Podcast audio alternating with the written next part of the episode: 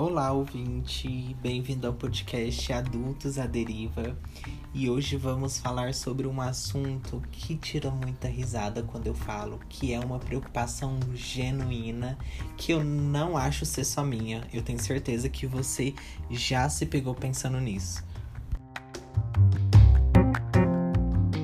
Que é o medo de dar tudo errado e eu acabar tendo que ir pra rua pedir dinheiro virar mendigo mesmo, né? Apesar desse termo ser um pouco pejorativo, e aí a gente tem várias problematizações que a gente pode falar um pouco no decorrer. E para falar comigo, eu chamei a pessoa mais good vibes e positiva, e se não foi é porque não era para ser. que eu conheço nessa vida, que é a Isabela Valentim, que trabalhou um tempo comigo, que é uma amiga minha, que fez eu decidir dar um pulo em São Paulo, assim, do nada. Do nada. então, Isabela, se apresenta, é, fala um pouco sobre você. Valeu. Um prazer estar aqui nesse primeiro episódio, né? Acho que é uma iniciativa muito legal, os assuntos que você pretende abordar aqui no Adultos à Deriva. Então, eu sou a Isabela, tenho 21 anos, já passei por alguns perrengues aí. Ah, sou uma das pessoas que acha engraçado, sim, você falar sobre virar mendigo.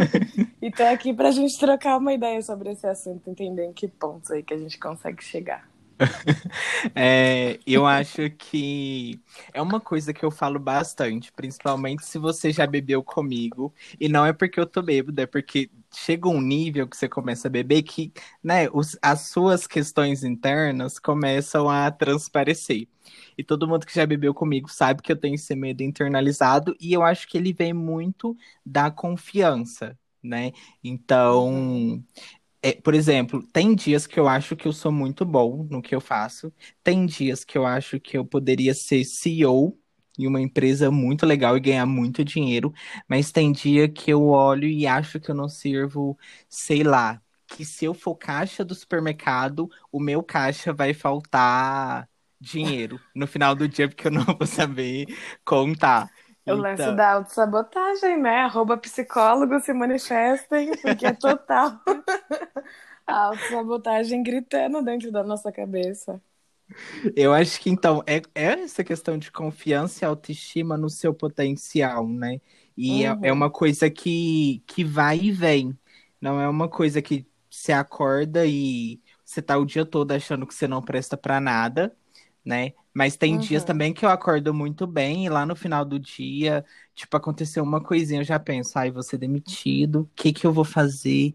Meu Deus do céu. E eh, qual é a minha preocupação? Eu ainda moro com os meus pais, né? Com a minha mãe, mais especificamente. Uhum. Se eu morasse de aluguel, eu acho que isso ia ser muito pior.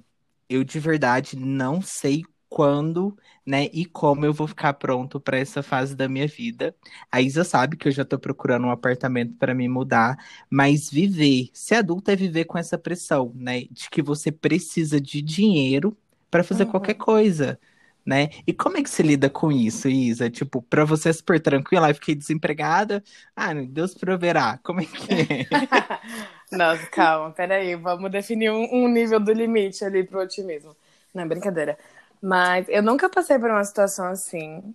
E aí, talvez por isso tenha um pouquinho desse rolê, assim, de eu não saber como lidar, mas de fato, otimismo é sempre a minha linha de frente, assim, para qualquer coisa. Mas eu imagino que, putz, nessa situação que a gente está vivendo agora, no meio de uma pandemia, essa galera toda aí que está dependendo dos 600 e agora 300 reais, né? Com uma quantidade, tipo, limitada de parcelas, mano, pensa como que tá sendo a rotina dessas pessoas. A gente vê que algumas pesquisas que trazem que pessoas vivem com, sei lá, 130 reais ou 80 reais um mês inteiro. E a gente que ganha mais do que isso, bem mais do que isso, tá reclamando ainda de não conseguir pagar as contas, assim, né? Pra gente ver o nível de dificuldade das coisas. Pra gente que tem uma situação um pouco melhor, que ganha um vale-refeição, que quando tá saindo para trabalhar tem um vale-transporte, e a gente se compara com pessoas que não têm a mínima estabilidade de renda nenhuma, né? Uhum. Nenhuma e que não tem auxílio do governo também, isso é muito complicado. Mas... E que é, e que é, e que é diferente do Frila, né? Porque... Uhum quando você tem. Você é frila geralmente por opção. Ou uhum. você se capacitou a ponto de você poder vender parte do seu serviço sem estar em um contrato formal, né? Então Sim. são situações diferentes. Então talvez a palavra nem seja estabilidade, mas horizonte de possibilidades, uhum. né? Sim. Porque mesmo o Frila, por exemplo, nesse percurso de é, de estudo mesmo, de capacitação, ele monta o que seria uma coisa fundamental aí, que é a rede de apoio, né? Então, além da confiança e da autoestima, essa ansiedade de se ver isolado e talvez sem a condição de se manter como um indivíduo produtivo na sociedade, vamos colocar assim, é, é, é uma sensação dessa falta de rede de apoio. Porque uhum. se eu, por exemplo, hoje eu, é, eu sou demitido, uma situação hipotética, né? Sou demitido e moro de aluguel. Eu posso não conseguir um emprego daqui um ou dois meses, mas eu posso contar talvez com uma rede de apoio. E se precisar morar na casa de um amigo ou voltar para casa dos pais, né? Então, Sim. a pessoa que está nessa situação, por exemplo, igual você falou, recebendo auxílio porque está um tempo desempregada, ou porque ela não está com dificuldade de se colocar no mercado, é, eu acho que falta um pouco essa rede de apoio e essa falta pode levar a condições extremas, como essa insuficiência mesmo de renda para você se manter ali. Como é, básico, né? É, dormir em paz mesmo, sabe? Tipo, uhum. dormir sem ter que preocupar, porque eu acho que, igual você falou, na situação de hoje, ninguém tá indo no mercado sem fazer conta, né? O quilo da carne uhum. Tá, a gente até brincou esses dias. Não é uma coisa que dá para ir no mercado e não vou fazer conta nenhuma. Se você faz isso, você é uma pessoa muito privilegiada, né? Sinta-se agradecido, porque esses dias eu fui fazer uma sopa e foi a sopa mais cara que eu tomei na vida. Eu acho que ficou 50 reais e quase 80% foi só a carne da sopa. Sim, né? nossa, hoje mesmo minha mãe foi no mercado de manhã e voltou falando: Meu Deus do céu, eu acordei com vontade de comer carne. Chegou no mercado, tava 27 reais o quilo. Nem se eu quisesse eu compraria. Eu falei: É, é complicado porque você tira do almoço para colocar na janta e vice-versa, né? Então, nossa, o preço absurdo das coisas e a gente já não tem uma sei lá, a gente como um todo, assim, não especificamente eu e você, mas não tendo uma. Não é nem estabilidade, né? Mas uma, enfim, um conforto mínimo para você poder gastar, igual você falou, eu vou no mercado, mas eu tô indo sem pensar, sem me preocupar tanto de eu tô tirando do almoço para colocar na janta. Eu tô indo despreocupada. Isso é uma realidade que, putz, você tem que estar tá ganhando uns 700 reais de vale alimentação para você Por baixo, uma né, coisa né, dessa tranquila, assim, ó, eu vou colocar no meu carrinho e eu não quero saber quanto que vai dar no caixa. E outra, ser, ser adulto é exatamente isso, né? É pegar a sua listinha ali de coisinhas e a calculadora numa mão, a listinha de compras na outra, e você ir item por item para ver se vai bater na hora que você for fechar o caixa, porque você vai com o dinheiro contado. contado. É, é muito adolescente, né? Você indo pegando as coisas e nem olhar preço. É muito adulto, você já ia anotando e ainda uhum. prestar atenção na, na parte do caixa, né? Uhum. E era o sonho, né? Nossa, quando eu crescer, eu não vou no mercado com a minha mãe mais, eu vou no mercado sozinha. Só vou, vou comprar bolacha. Só vou pegar salgadinho. Doritos é meu almoço, querida. Então, é, então eu penso que a pessoa que ela vive com essa ansiedade, a qualidade de oh, vida Mila dela. marcando presença. Sim, tô com fome. a, a qualidade de vida dessa pessoa é muito reduzida. Então, eu acredito que uma forma de aumentar essa qualidade é justamente se apoiar ou buscar construir essa rede de apoio, que pode ser difícil se você não está no mercado de trabalho, né? E Sim. aí aqui eu estou falando de estratégias de permanecer empregado e ter um emprego que me garanta o um mínimo. Você acha que essa. Porque até para você montar uma rede de apoio, que é ter amigo, ter uma boa relação com os familiares, ter uma boa relação com as pessoas que você trabalha, você tem que estar tá inserido nesses lugares, né? E se você não tem dinheiro, como é que você vai se inserir nesses lugares, né? Porque Sim. também são pontos de oportunidade. Então, eu costumo ter essa preocupação É, eu sei que às vezes é um pouco exagerada, é faculdade não garante nada, mas, né, a cidade que a gente Hoje em mora. dia é o mínimo também, né? Assim.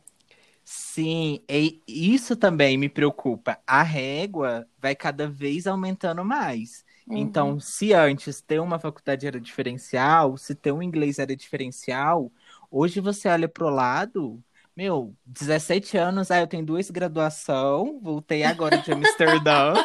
17 anos, que que tá acontecendo, meu? Eu olho para 3 essas MBA, pessoas. é isso. Sim, não, juro. E, às vezes eu, eu fico pensando assim, hum, vamos, vamos supor que dá tudo errado. Aonde que eu vou pedir dinheiro? Será que na porta do banco dá mais dinheiro do que na porta do mercado? Então é uma preocupação séria que eu levo muito a sério, né? É brincadeira, mas assim, É, é, a gente não pode ignorar e fingir que a gente não está sujeito a essa situação. E aí você trouxe um pouco de dados, e eu vou trazer alguns também, que segundo o IPEA, em março de 2020, a gente tinha 222 mil pessoas em situação de rua. E aí eu quero é, fazer um, um, um adendo aqui com relação ao tema do episódio, né? Eu coloquei uhum, se eu virar mendigo, porque a gente está tratando, é, tá abordando essa situação com, com uma dose de humor, mas é uma situação muito séria, né? A pessoa que ela vai para a situação, que ela está em situação de rua, ela não tá lá porque ela quer, né? Porque foi uma opção dela. Às vezes ela tá até, ou ela não tem essa rede de apoio, ou ela tem vergonha de pedir ajuda para essa rede de vai apoio, né? envolver também droga, muitas vezes, né? Enfim, que vai levando a pessoa para um estado muito complicado e que, de fato, se você não tem quem te apoia, quem te puxa para outro lado, fica muito complicado você, por si só, só com a sua cabeça, sair de X situações, né? Inúmeras situações diferentes. É, um- uma coisa que sempre, né, tá em alta e vai e volta, é motivo de reportagem, é a Cracolândia, Sim. né, onde tem muitas pessoas em situações de rua e com esse agravante, né, da utilização de drogas. E são pessoas que, quando você se aproxima mais, e tem um projeto lá em São Paulo muito bacana, que possibilita que você faça isso da sua casa, que é o SP Invisível, você entende, é, o que levou a pessoa para aquela situação. Uhum, Então, é sempre uma questão de abandono, de não aceitação. Ou de vergonha. É, uhum, recentemente eu vi lá no Razões para Acreditar, que é uma página que eu sigo para fazer esse equilíbrio, já que eu tendo a ser uma pessoa um pouco pessimista. E tem a história de um rapaz que estava lá no semáforo, né? Tava em situação de rua, e aí fizeram uma vaquinha, deu tudo certo, e a mãe dele ficou sabendo. Então ela não uhum, sabia onde ele estava. Ele foi para essa situação de rua, né? Não solicitou essa, esse apoio, né, da rede familiar e estava lá, né? Então é um sentimento de isolamento interno que se traduz às vezes nessa situação mais extrema. E entra o que você falou, né? A gente brinca, mas o psicólogo, ele é fundamental para quando você está começando a se sentir assim, né? Uhum. E essa consciência também de não ser um apoio só quando a situação já está extrema ou já está, sei lá, muito mais avançada e te derrubando de fato, né? Eu acho que é muito importante e deveria ser um acesso muito mais fácil para toda a população ter acompanhamento psicológico, não ser tão caro, né? Enfim, são valores complicados, mas o, o legal é ver que, pelo menos aqui em Uberlândia, onde a gente está, tem bastante psicólogo que tem é, alguns projetos sociais que consegue fazer por um valor mais acessível, enfim. É muito estrutural para tudo que a gente sente, não só nos momentos ruins, péssimos, desesperadores, mas no momento que começa a ficar aquela pulguinha atrás da orelha. É legal ter alguém ali que vai te conduzir, que vai conseguir te mostrar um caminho para que você entenda aquilo que você está sentindo como você pode lidar com aquela situação, né? A nossa mente ela é a base de todas as outras coisas, ela é o nosso direcionador. Então, se ela tá ruim, todo o resto também é como um dominó, vai desencadeando cada vez mais problemas. Chorei, amiga. Vou amanhã. Agendar, tá? Obrigada. Te passo alguns contatos, me chama no WhatsApp. é.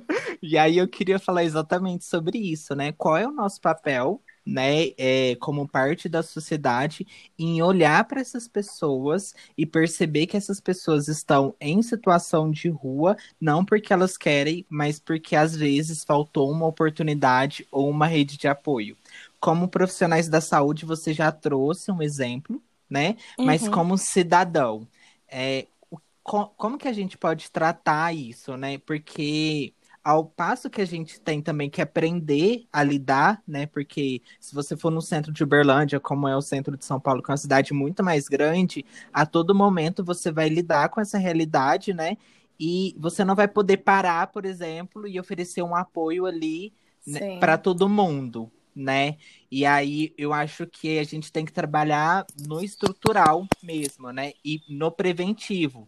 Sim. Então é eu acho que mostrar mais para os nossos amigos que a gente está por perto, mostrar que a gente pode ser essa rede de apoio, esse Sim. ponto de apoio, porque é, um outro dado é que 13,5 milhões de brasileiros vivem com menos de 151 reais. Então, disso, de 151 reais, para você não ter nada, é um pulo, não é assim como Sim. se, ai não, para a pessoa chegar nesse nível ela vai passar meses de dificuldade. Uhum. Não é.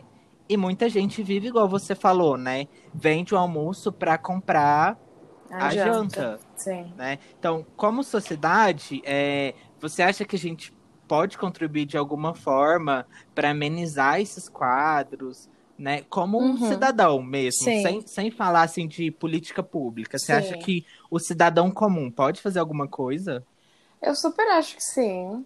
É, e a gente fala tanto de rede de apoio, a gente falou tanto aqui nesse episódio desde o comecinho sobre isso. Eu acho que uma, é igual, né, meio que parafraseando o que você falou. É muito importante mesmo que a gente mostre para as pessoas que estão ao nosso redor que a gente está aqui como uma mão a mais para eles segurarem e a gente se apoiar. A gente fala tanto sobre amizade e família e etc. E nem todo mundo tem uma sei lá, uma base estrutural sólida e produtiva, enriquecedora. Tem gente que vem de situações muito complicadas dentro da própria casa, né? Então é legal a gente conseguir, lógico, a gente não vai ser o próprio psicólogo dos nossos amigos ou algo assim, que a gente não tem essa propriedade. Mas é mostrar que assim, ó, independente do que você tá passando aí, minha mão tá aqui para segurar a sua e a gente pode passar por essa situação, né? Tentar arranjar saídas num, num sentido ali coletivo, numa melhora que ela é muito genuína. É, é ter empatia. Se fosse para resumir, é ter uhum. empatia. Você não consegue viver pela pessoa, você não consegue passar pelo problema por ela, você consegue sugerir algumas coisas ou tentar ajudar essa pessoa a ver a situação com outros olhos para tentar sair da merda. Falando assim na tora. Uhum. Pra tentar sair da merda. Mas é, é só um papel mesmo de oferecer ajuda. Não é garantia nenhuma de que a gente vai conseguir, né? É, é essa, é, para mim, é o que eu levo muito como filosofia da minha vida é isso. É essa eterna tentativa de fazer o mundo um lugar um pouquinho melhor para mim e para as pessoas que estão ali ao meu redor de forma direta, sabe? Ai, a pisciana, não aguento. Evoluída, transcendeu aqui. Mas, mas às vezes, Isa, é, é igual você falou, às vezes o melhor conselho, o melhor conselho é você pedir para a pessoa ir procurar um aconselhamento sim, profissional, né? Que é o sim. psicólogo. E às vezes falar para ela, olha, tem tal psicólogo que atende uma tarefa social, sim. alguma coisa assim. Né? Uma coisa que eu gosto, não falando do psicólogo, mas falando dessa da ajuda para organizar mesmo a vida, que eu aprendi a fazer ano passado, e aí para todo mundo eu falo agora, é você ter uma planilha financeira, já que a gente está falando de dinheiro, né? É, uhum. Eu vejo muitos dos meus amigos sempre falando ah, que eu não tenho dinheiro para nada e eu não faço isso, aquilo, outro. A planilha, lógico que ela não resolve milagre nenhum. Às vezes você vai ganhar é. muito próximo da dívida que você tem. Porém, se você sobra, sabe, se dentre, entre a sua dívida e o que você ganha no total sobra um negocinho, dá para você planejar algumas coisas. É bom para você não sair disparando dinheiro para tudo quanto é canto com coisas supérfluas que não era prioridade naquele momento.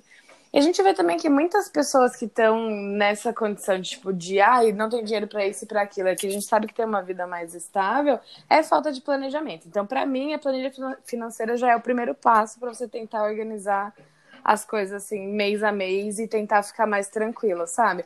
Lógico que, se eu olho a minha retrospectiva agora de, de 2020, eu vou ver, eu tenho uma. A primeira abinha, ela mostra o geral, né? Tipo, todos os meses, uhum. quanto que eu ganhei e quanto que sobrou. Eu choro, eu choro. Se eu ficar olhando muito, eu choro.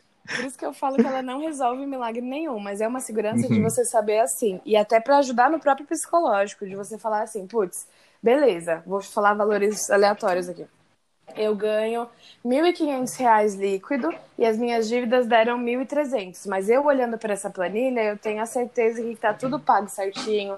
Que sabe que eu consegui colocar uhum. lá que tá uhum. tudo pago, na data que eu paguei.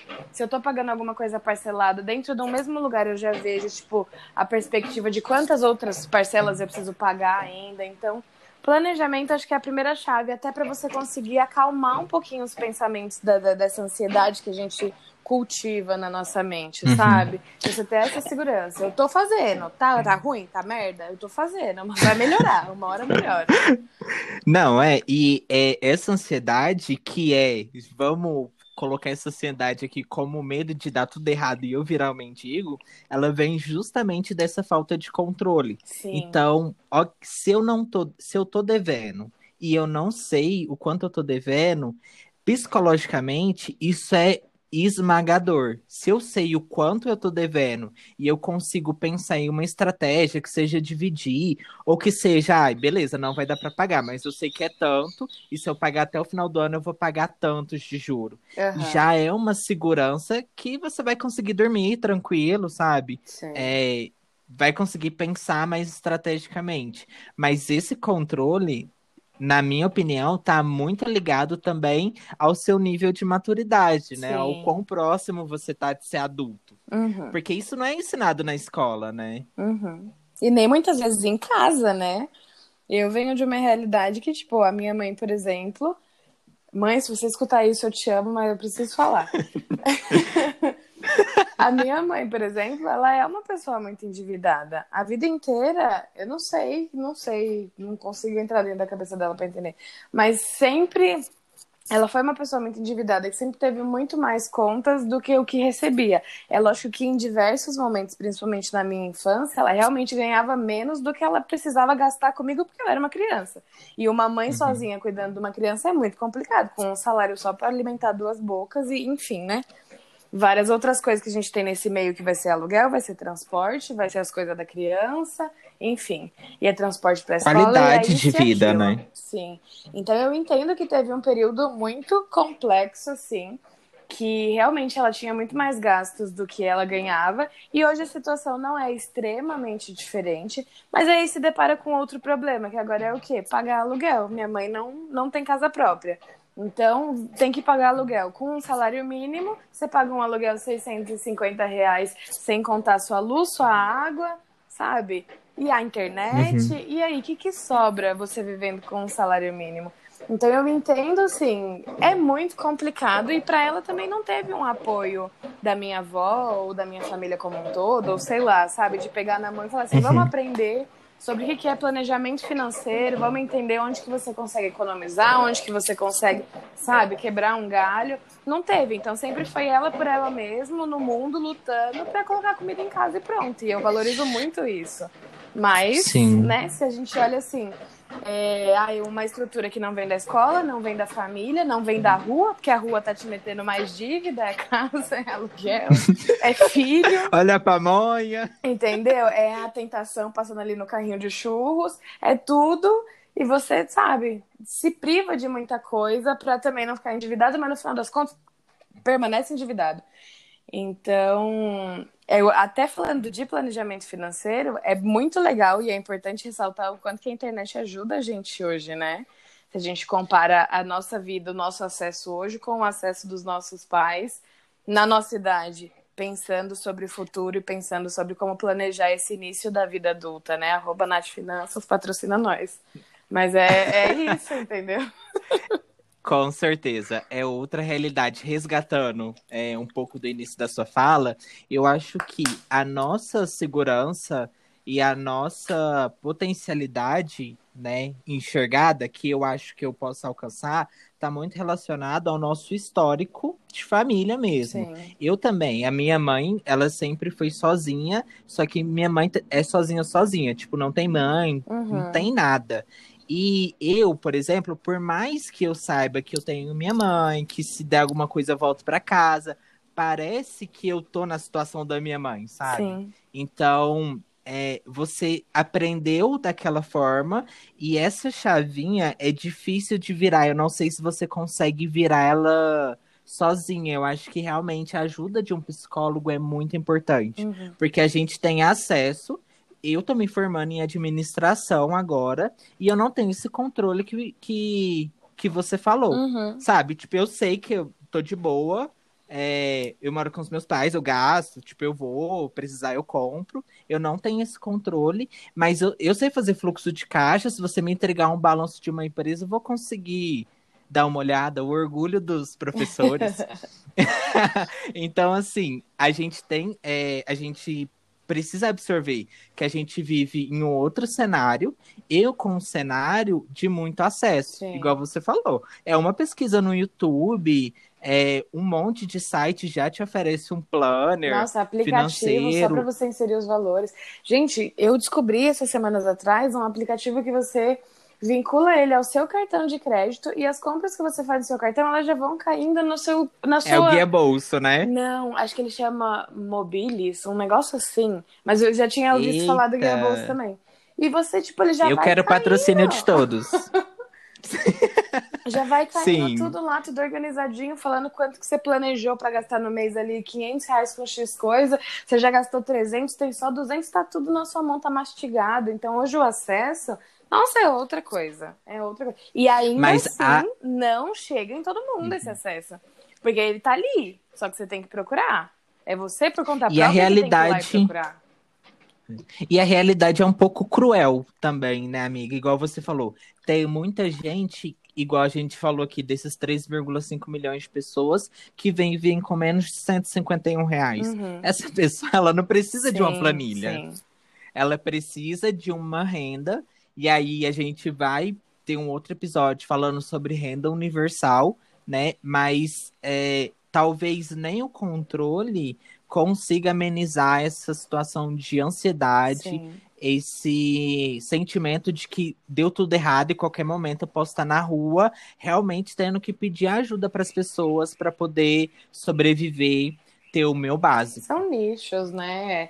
Enfim, assim, acho que eu consigo pensar em uma certa proposta de solução com a minha planilha para minha realidade, mas é muito complicado eu uhum. me imaginar numa na situação dessa pessoa, sabe? que ganha menos de 150 reais por mês, e o que, que eu faria da minha vida, sabe? E a gente fica muito uhum. nessa zona de conforto também, né? Do que, que é solução para nós, mas pensando num caso assim que é tão extremo e distante da minha realidade, você fala, putz, nem eu sei, tipo, agora eu não consigo pensar o que, que eu faria. Uhum. Vivendo com menos de 150 reais e, sei lá, tem dois filhos para alimentar, porque a gente sabe que a realidade e muitas pessoas que estão em situação de extrema pobreza nem sempre são elas por elas mesmas, sempre tem umas criancinhas junto, né? Tipo, tem mais de um filho muitas vezes, é muito complicado. É, inclusive, desse total, 70%, 70 das pessoas se declaram pretas ou pardas. Uhum. Eu, vou, eu vou disponibilizar o link, mas se eu não me engano, 50% desses 70% são mulheres negras. Uhum. É, depois vocês conferem lá, aproveita e dá uma lida geral. Mas é o que você falou, é uma questão de realidades. E se eu, com esse meu salário aqui, eu tenho essa preocupação, né, que está muito ligada às inseguranças também de iniciar a vida adulta. Sim. E sim, gente, é, é uma vida adulta um pouco tardia, apesar de eu não gostar muito desse termo, porque tem gente que, tipo, é, com 18 anos sai de casa, tem gente que com 30 anos já saiu de casa, está no doutorado, mas não sabe, por exemplo, o que, que é uma conta de energia. Tipo, porque cai tudo no débito da, da conta de algum parente, da mãe ou do pai. Uhum. E aí eu nem tô entrando no mérito disso é certo ou errado. O que eu tô falando é que cada indivíduo, diferentes. né, é, vai evoluindo e se tornando adulto, assumindo as responsabilidades de acordo do, com que a vida vai apresentando. E às vezes a vida, por não ser tão, entre aspas, generosa, por você não ter esse apoio ou ter um exemplo mesmo de como se faz, né? E por que que eu falo do exemplo? Aqui em casa, ninguém terminou o ensino médio. Uhum. A minha mãe fez ali até a segunda série, parou, e eu tô terminando a faculdade agora. Eu não tenho referência de como é, de quanto que eu deveria ganhar, e tá tudo aí na internet, sabe? Uhum. Eu posso pesquisar. Mas aí você tem a internet, você tem a vida real também, que é difícil separar às vezes, né? Sim. Então, ao mesmo tempo que eu posso olhar ali para a internet, uma pessoa que é formada, mas tinha uma estrutura um pouco melhor, não é só o diploma que ela tem. Então eu vou ter que alcançar muito mais. Onde né? que ela formou? E... O que, que ela fez de curso extra? Onde, sabe? Para onde que ela uhum. viajou e tudo isso são realidades. O networking, uhum. né? Enfim, é, assim, eu vou finalizar por aqui. Eu estou muito feliz, Isa, com a sua participação. Eu quero propor agora uma coisa que eu vou chamar de âncora da semana. Não sei se vocês pegaram aí o trocadilho, que são adultos à deriva. E aí a âncora da semana vai ser um lugar para você poder é, refletir um pouco mais profundamente sobre o tema. Uhum. E o que eu queria propor hoje é o, o perfil do Instagram, @spinvisível. Eles estão em uma constante campanha na venda de um livro, e aí esse livro, ele tem um apanhado de várias histórias de pessoas que estão em situação de rua. Inclusive, esse ano de 2020, eles têm uma edição especial que é a Covid que ninguém vê. Não, desculpa. É a Cidade que Ninguém Vê, é o primeiro livro. E o outro é. Não sei, eu acho que é Covid que ninguém vê também. tá lá, for, olha no quase. Instagram. É. Tá, tá aí na trave. E a outra coisa é o arroba razões para acreditar. Porque, gente, eu realmente sou uma pessoa pessimista eu vou trabalhar isso, vou procurar um psicólogo, igual a Isa falou. e o Razões para Acreditar é aquele lugar que deixa o meu coração quentinho. Eu acho que todo mundo precisa dessas doses diárias de, de coisas boas que estão acontecendo. E até para né? fazer o Instagram um lugar melhor, então sigam páginas relevantes. Também. Amiga, e você tem alguma recomendação? Hoje não, eu vou ficar só com as suas. Tá ótimo, então. No próximo C, fala o que, que você achou. Ah, pessoal, tem isso. A Isa topou esse primeiro episódio. Ele é um teste, né? Um... A gente tá Piloto. vendo o que, que vai dar. Eu tô muito feliz, eu gostei muito. E aí eu queria o feedback de vocês, até se vocês acham que a Isa podia ficar aqui com a gente para sempre, que aí vocês me ajudam em chamar ela para ela eh, acompanhar essa jornada com a gente. Então, muito obrigado, Isa, pelo seu tempo. Espero que você tenha gostado. Muito obrigada a você. E... Eu achei que foi tudo, foi ótimo. Já estou ansiosa para os próximos temas. Eu sei que vem muita coisa boa por aí. Pelo menos os nomes já vazaram para mim, né? Aqui em segredo, sem contar para a galera.